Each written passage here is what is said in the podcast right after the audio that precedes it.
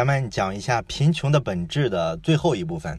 上期的时候呢，我留了一个小问题，我说呢，咱们反思一下，咱们比穷人强的地方到底在哪儿？那这一期的内容呢，其实就是对这个问题的一个解答。那上期内容里呢，我说穷人啊，他们看短不看长，这是被环境所迫，其实呢是在没有办法的情况下的一个选择。那有朋友呢就私信跟我讨论说，好像也不全是这样吧。但有的时候呢，这些特别穷的人啊，他确实是认知上有一些误区，这个呢造成了他们在贫穷的世界里啊越陷越深啊。你不能把锅全部抛给他们的生存环境啊，有时候也是他们主观的原因。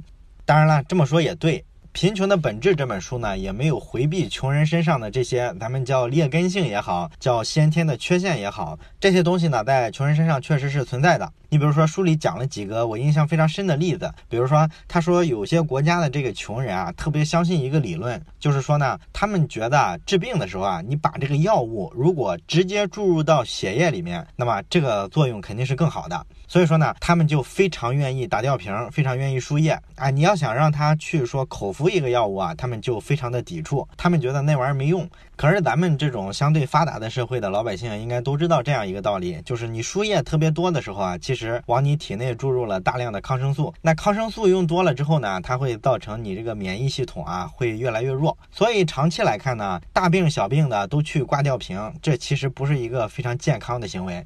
所以说呢，这个穷人呢，他在这方面呢有一些执拗，有一些偏见，这个呢反而对他们自身的健康有一些害处。你再比如说，在非洲的一些特别穷的地方呢，这个穷人去看医生的时候啊，特别搞笑。医生呢检查一下，发现这个人呢只是得了一个普通的感冒。咱们知道这一类的病啊，其实属于自限性疾病，也就是说呢，你什么都不用做，什么药都不用吃，你就好好休息休息，多喝喝水。正常人来说呢，一个星期一般就会痊愈。所以呢，这医生可能就什么药都不给他开，只是给他建议啊，回去好好休息，多喝水。但是这个病人呢，回去之后啊，渐渐的真的好转了之后啊，他就会认定自己的这个病情的好转啊，就跟这个医生其实是没关系的。为啥呢？因为这个医生什么都没做嘛，这明显是我自己好的，跟医生的医术没关系啊。那在另外一种情况下，如果说这个医生啊给他打了一针，那打完抗生素之后啊，咱们知道他很快就把这个病情给压下去了，所以呢，他很快就感觉到特别好。这时候呢，这个病。病人呢又会产生另一种极端的联想，他会认为呢，哎，这个药真有效，而不是说把这事儿的功劳归功给医生。而如果说医生给他打了一针，他仍然没有什么好转的话，那他又理所当然的认为这个医生啊医术太差劲。总之呢，这个穷人你发现他对医生这个群体啊非常非常的不信任，这种不信任呢，经过各种发酵之后啊，就给各种慈善呀扶贫的工作带来了很大的一些障碍。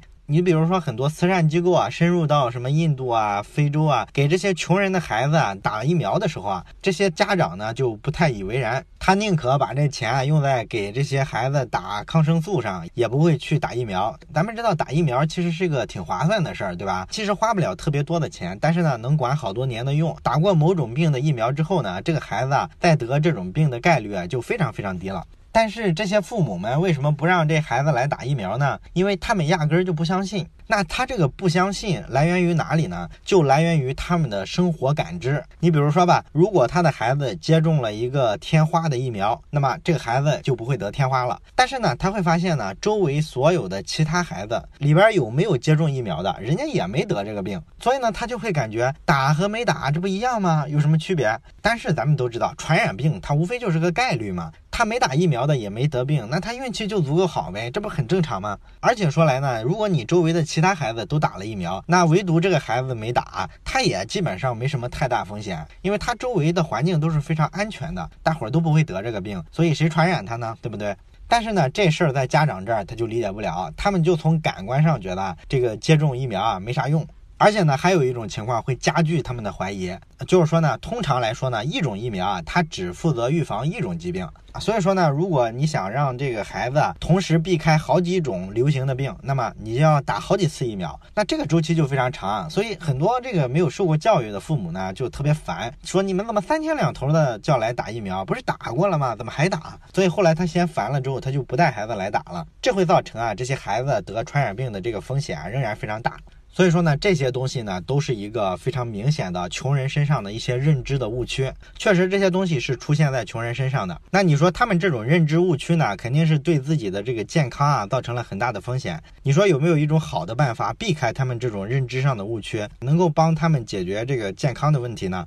这个很多慈善机构都做过好多尝试，他们发现呢，一个比较有用的办法是什么呢？就是想办法建立一些默认的选项，不让这个穷人有一种选择权，这样呢就能规避开他们身上固有的这些错误的认知，对他们的决策造成的一些错误的引导。你比如说这些特别贫穷的地区啊，往往都喝不到特别干净的自来水。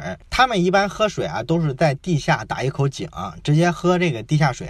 但是这个水呢，没有经过消毒呢，是很容易造成很多传染病的。所以这些搞慈善的组织呢，就会做一些免费的这个消毒剂，把这个消毒剂呢发给各个穷人啊，告诉他们，你喝水之前啊，把这个东西倒进去，做一下净化。喝了这个水之后呢，就不会生病了。可是呢，这些穷人呢，任凭这些慈善机构的人呢，破了嘴的去说，他也不听，他还是继续的喝那些没有消毒的水。后来好多人就非常气馁啊，就觉得说，这些人啊，真是对自己的健康丝毫不关。心丝毫不在意，直到后来呢，有个人发明了一个办法，很好的解决了这个问题。他其实呢就是做了一种装置，这装置呢里边就有很多氯啊，就是那个化学元素那个氯，加到水里能够当消毒剂用。它这个设备呢就放在这个井口，那个井打水的时候不是有一个装置嘛？那个装置一般北方叫做轱辘，就是拿绳子绑在这个轱辘上，然后把这个轱辘转一下，就能够把水里的这个盛满水的水桶啊给它提起来。所以说，他就把这个装置呢做了一下改良。一旦这个井里的水桶啊提起来之后，就直接会释放一些消毒剂进这个桶里。所以说呢，它其实是等于帮村民做了这个水的净化的工作。他用这种廉价的方式呢，等于说直接推着这个穷人往前走了一步，而不是说仅仅把工作停留在苦口婆心的说服教育上啊，这样呢就效果好了很多。也包括说有的穷人他不是比较缺铁吗？缺铁咱们知道他就会造成贫血，所以说呢，好多穷人其实是需要补铁的。但是你要平常让他们，你要补铁啊，你要多吃这个，多吃那个，甚至说你发一些补充剂给他们，他们也不会去吃。那你直接发明一个这个磨面的机器啊，这个机器里面呢就可以自动的往里加这种补充剂，这样这些穷人把这个面粉拿回去吃的时候，不就很自然的补了铁吗？这不就能防止贫血的发生了吗？所以说呢，类似的这些办法，你看啊，它的本质是什么呢？本质其实就是说呢，既然你穷人每做一个决定呢都非常困难。我要是每天苦口婆心的告诉你啊，你要改变，你要自立，你要自强，这个呢会给穷人带来更多的痛苦，因为会造成他压力更大嘛，他也不会去做。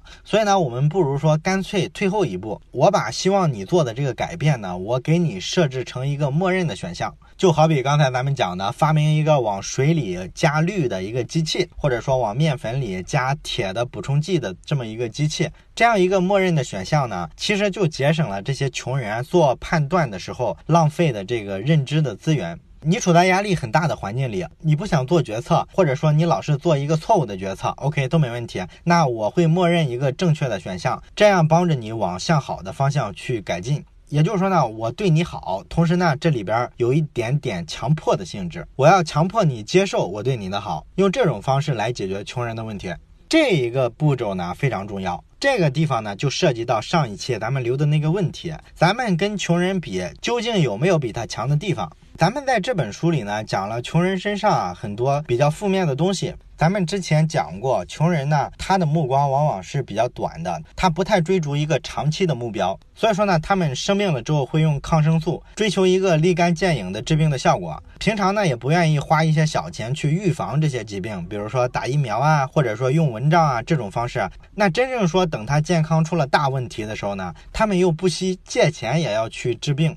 然后生这些比较大的病呢，其实多数时候啊，这个治疗的费用是超出他们的经济能力的，但是他们仍然会花大价钱去治。所以说呢，因为一个家庭成员得了一场大病，导致这个家庭变得越来越穷，这种情况非常非常普遍，这是穷人身上出现的事儿。那么你觉得这种故事熟悉吗？这不是在咱们万万千千的中国人身上正在上演的一幕吗？咱们现在越来越多的家庭啊，感觉好像是步入了这个中产阶级。你看他这个经济水平啊，消费水平啊，你感觉是非常不错的。可是这一家里啊，一旦有一个人得一场大病，比如说癌症，那么这家的这个经济水平啊，可能一下能退回十几二十年前。咱们中国人身上也经常发生这种因病致贫的事件。而且说来呢，这个很多大病啊，其实完全可以避免的。你比如说，咱们好多人啊，平常根本就不锻炼，甚至有些人连体检的这个费用啊，他都嫌贵，他不愿意去体检。结果呢，到年纪大的时候，就检查出比较大的病来了啊。这时候呢，全家人就四处的借债去做各种昂贵的手术啊，只为了说给这个人呢延长几个月的生命。所以说，咱们跟世界上最穷最穷的人，这不是一模一样吗？你再比如说，咱们现在对于这种长期的目标，比如说坚持每天读书这种事儿，有几个人能做到？这是一个非常苦而且长期没有收益的事儿。我们更愿意追求的是有短期效果的事儿，比如让我们玩一个游戏，这个快乐呢是短期的、计时的。所以说呢，我们玩游戏的时候啊，立马就能感觉到刺激，于是呢，我们就特别喜欢玩游戏。咱们会花大量的时间去玩游戏，而会逐渐的压缩咱们看书的时间。这不就跟咱们前两期讲的，穷人有了钱马上就买好吃的，把钱都花掉，而不是说去囤积更多的粮食，为以后的日子做准备，或者说把这钱用在给孩子的这个长期的教育投资上。穷人都不会选择，对不对？我们都觉得穷人短视，可是我们自己不一样吗？我们不也是一群看短不看长的人吗？你再比如说，咱们前面讲了很多穷人在认知上的误区。大伙儿可能觉得他们很蠢，对不对？他们会得点病就去输液、打吊瓶，往体内注入大量的抗生素，而且呢，医生给他正确的医疗建议，他也会按自己的理解去看这事儿，特别不信任医生。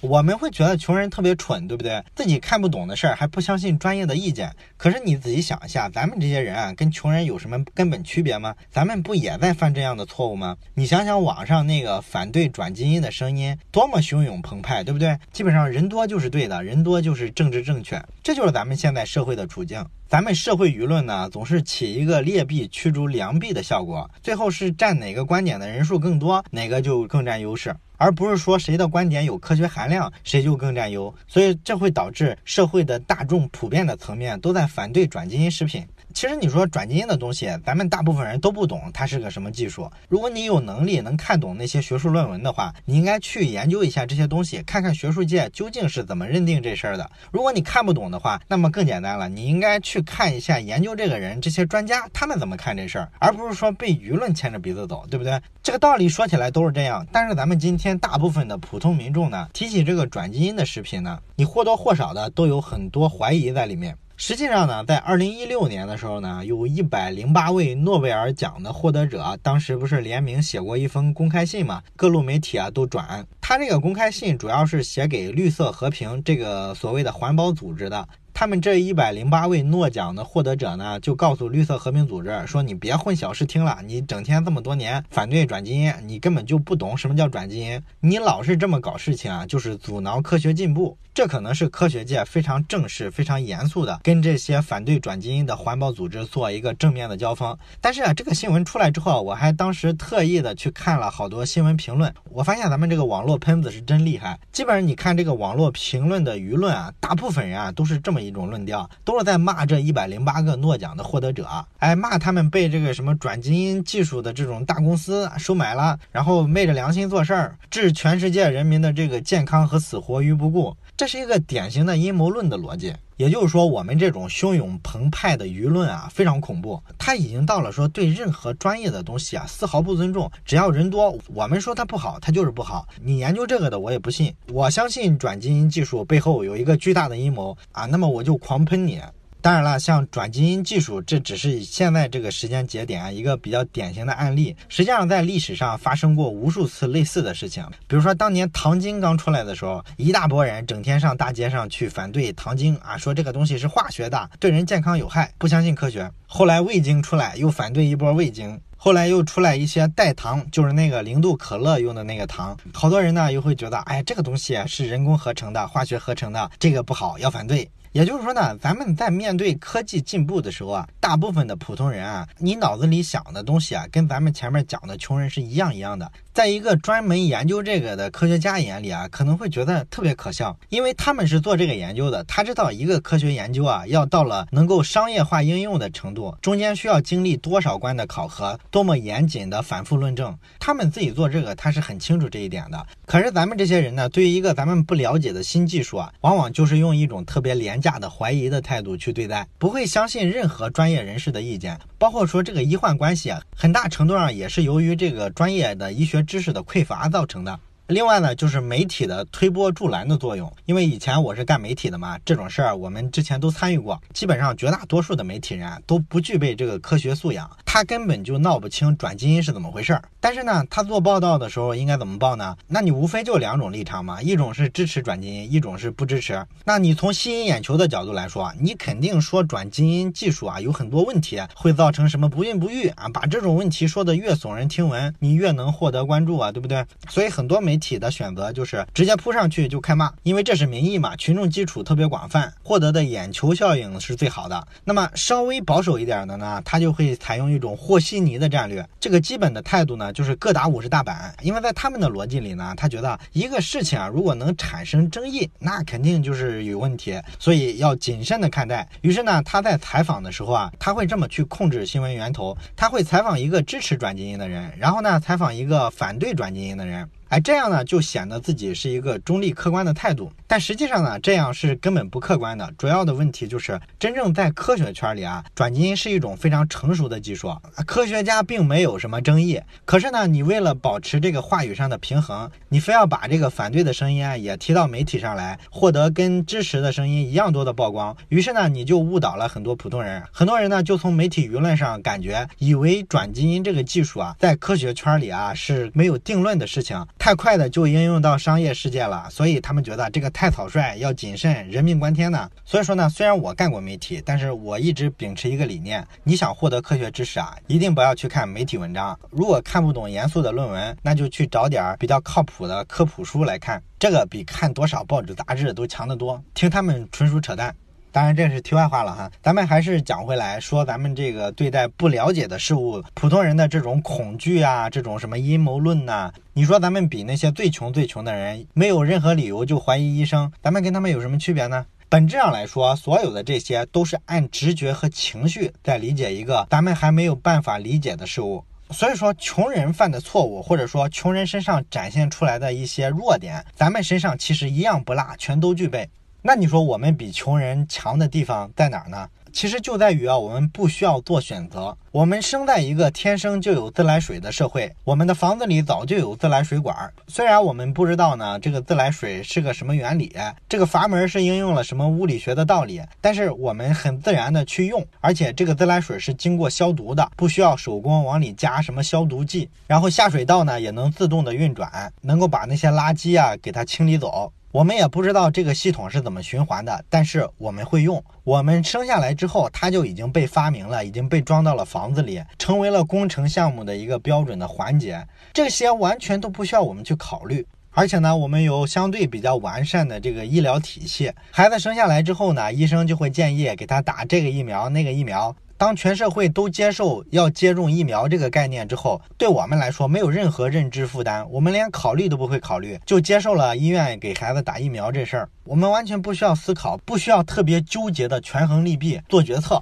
而且我们的生存环境非常安全。即便说你没有打疫苗，就像咱们之前讲的，你周围的孩子都打了，你也是安全的，没有任何问题。更重要的是，我们大部分人啊都不需要担心下一顿饭有没有的吃。所有的这些，用一句话来说，就是我们用不着用自己非常有限的自控和决断能力来应对我们的生活。我们只要按照这个社会给我们的这些默认选项自动的运行，就能活得非常好。而穷人呢，他需要不断的去挑战自己，不断的运用这种其实非常有限的认知能力、非常有限的决策能力，一次一次的去消耗他们自身所剩无几的这种意志力。所以你说从这个维度来讲，我们到底比这些世界上最穷最穷的人强在哪儿？我们不过是生在了一个更健全的社会啊，我们有足够多的默认选项，可以节省我们做决策的时候需要浪费的那些意志力和那些脑细胞，这是唯一的我们比穷人强的地方。那这句话如果往白一点说是什么呢？我们唯一比穷人强的地方就在于我们生得好。所以说，在这件事背后是什么呢？其实是我们整个社会的运转系统，是整个社会给了我们每个个人一套家长式的解决方案。这套解决方案呢，没跟你商量，有一点强迫性。就好比说，一个非常有权威的父亲，帮子女呢规划好了所有的人生路径。你要好好学习，好好考试，考一个好大学，将来毕业之后啊，就去干公务员，等等等等。社会在这方面呢，比较像一个非常有权威的父亲，他给我们设置了足够多的默认选项，而我们这些人呢。天生就在这样一个非常安全又非常干净的家里，躺在沙发上，然后就开始大谈特谈谈自由，开始讲啊，这个社会啊，国家呀，不应该对个人干扰太多，政府做很多事儿太过于家长式的做派，这完全是干扰个人自由，我们应该自己对自己的生活负责。你看，好多人，不管国内的、国外的，经常在各种媒体里啊批评政府，他们其实是秉承一个非常极端的自由派的思想，或者叫原教旨主义的自由派。那这些人呢，从来是看不到。咱们讲的社会体系运行背后的部分，也就是说，这些默认选项呢，它为什么会存在？你跟世界上最穷的人比啊，为什么你能享受这些默认选项，他们就不能呢？所以你在大谈自由的时候啊，你要去想一想，这种默认选项到底是怎么来的？本质上来说，就是每个老百姓呢，你要默认政府或者说社会给我们做的这些事儿。然后呢，我们要让渡出一部分我们所谓的这个选择的权利，交给政府去做。你默认给我设置好了就行了，不需要告诉我，让我天生就有自来水用，有抽水马桶用，有非常完善的城市地下管道。有了这些所有的默认选项，你才能把你这个非常薄弱的意志力节约出来，用在你想用的方面，比如说升职加薪，比如说谈个恋爱，对不对？所以说，咱们真正比穷人强的地方就在于，咱们活在一个有默认选项支撑的社会。这就是《贫穷的本质》这本书整个结论立足点啊！我之前说过，读这本书你特别感动，它确实有一点这个批判的色彩，它非常有人文情怀，它是完完全全站在一个穷人的角度来看待我们现在这些生活。我们发现呢，我们觉得非常熟悉的东西啊，我们每个人啊并不清楚它是怎么来的。也就是说，我们其实有一点浑浑噩噩的就混到了一个比较好的社会里，而所有的这些，无非是你这个起点不一样，你没有生在一个战乱贫。穷的国家，仅此而已。所以说，我们比别人富呢，在个体层面来讲啊，你没什么值得骄傲的。所以说这本书啊，我觉得它最后的这个立足点呢，非常有意思哈。一般的这一类讲贫穷、讲慈善的书，最后都会指点江山，大手一挥跟你说啊，穷人应该做好一二三四五这几个方面，你们就能脱贫。而他这个呢，是完全说站在穷人的角度，重新的审视了一下咱们这些所谓的已经脱了贫的相对发达一点的社会，审视了一下在这个环境下生存的每一个个体。这个确实是一种挺不一样的视角。好了，关于《贫穷的本质》这本书呢，咱们就讲到这儿。这本书写的特别碎，讲起来时间不长，但是非常难形成一个整体。有兴趣的可以去读一下这本书。想看本期节目文字稿的同学呢，可以去公众号里面回复“默认”两个字。好了，这本书就讲到这儿，咱们下本书再见。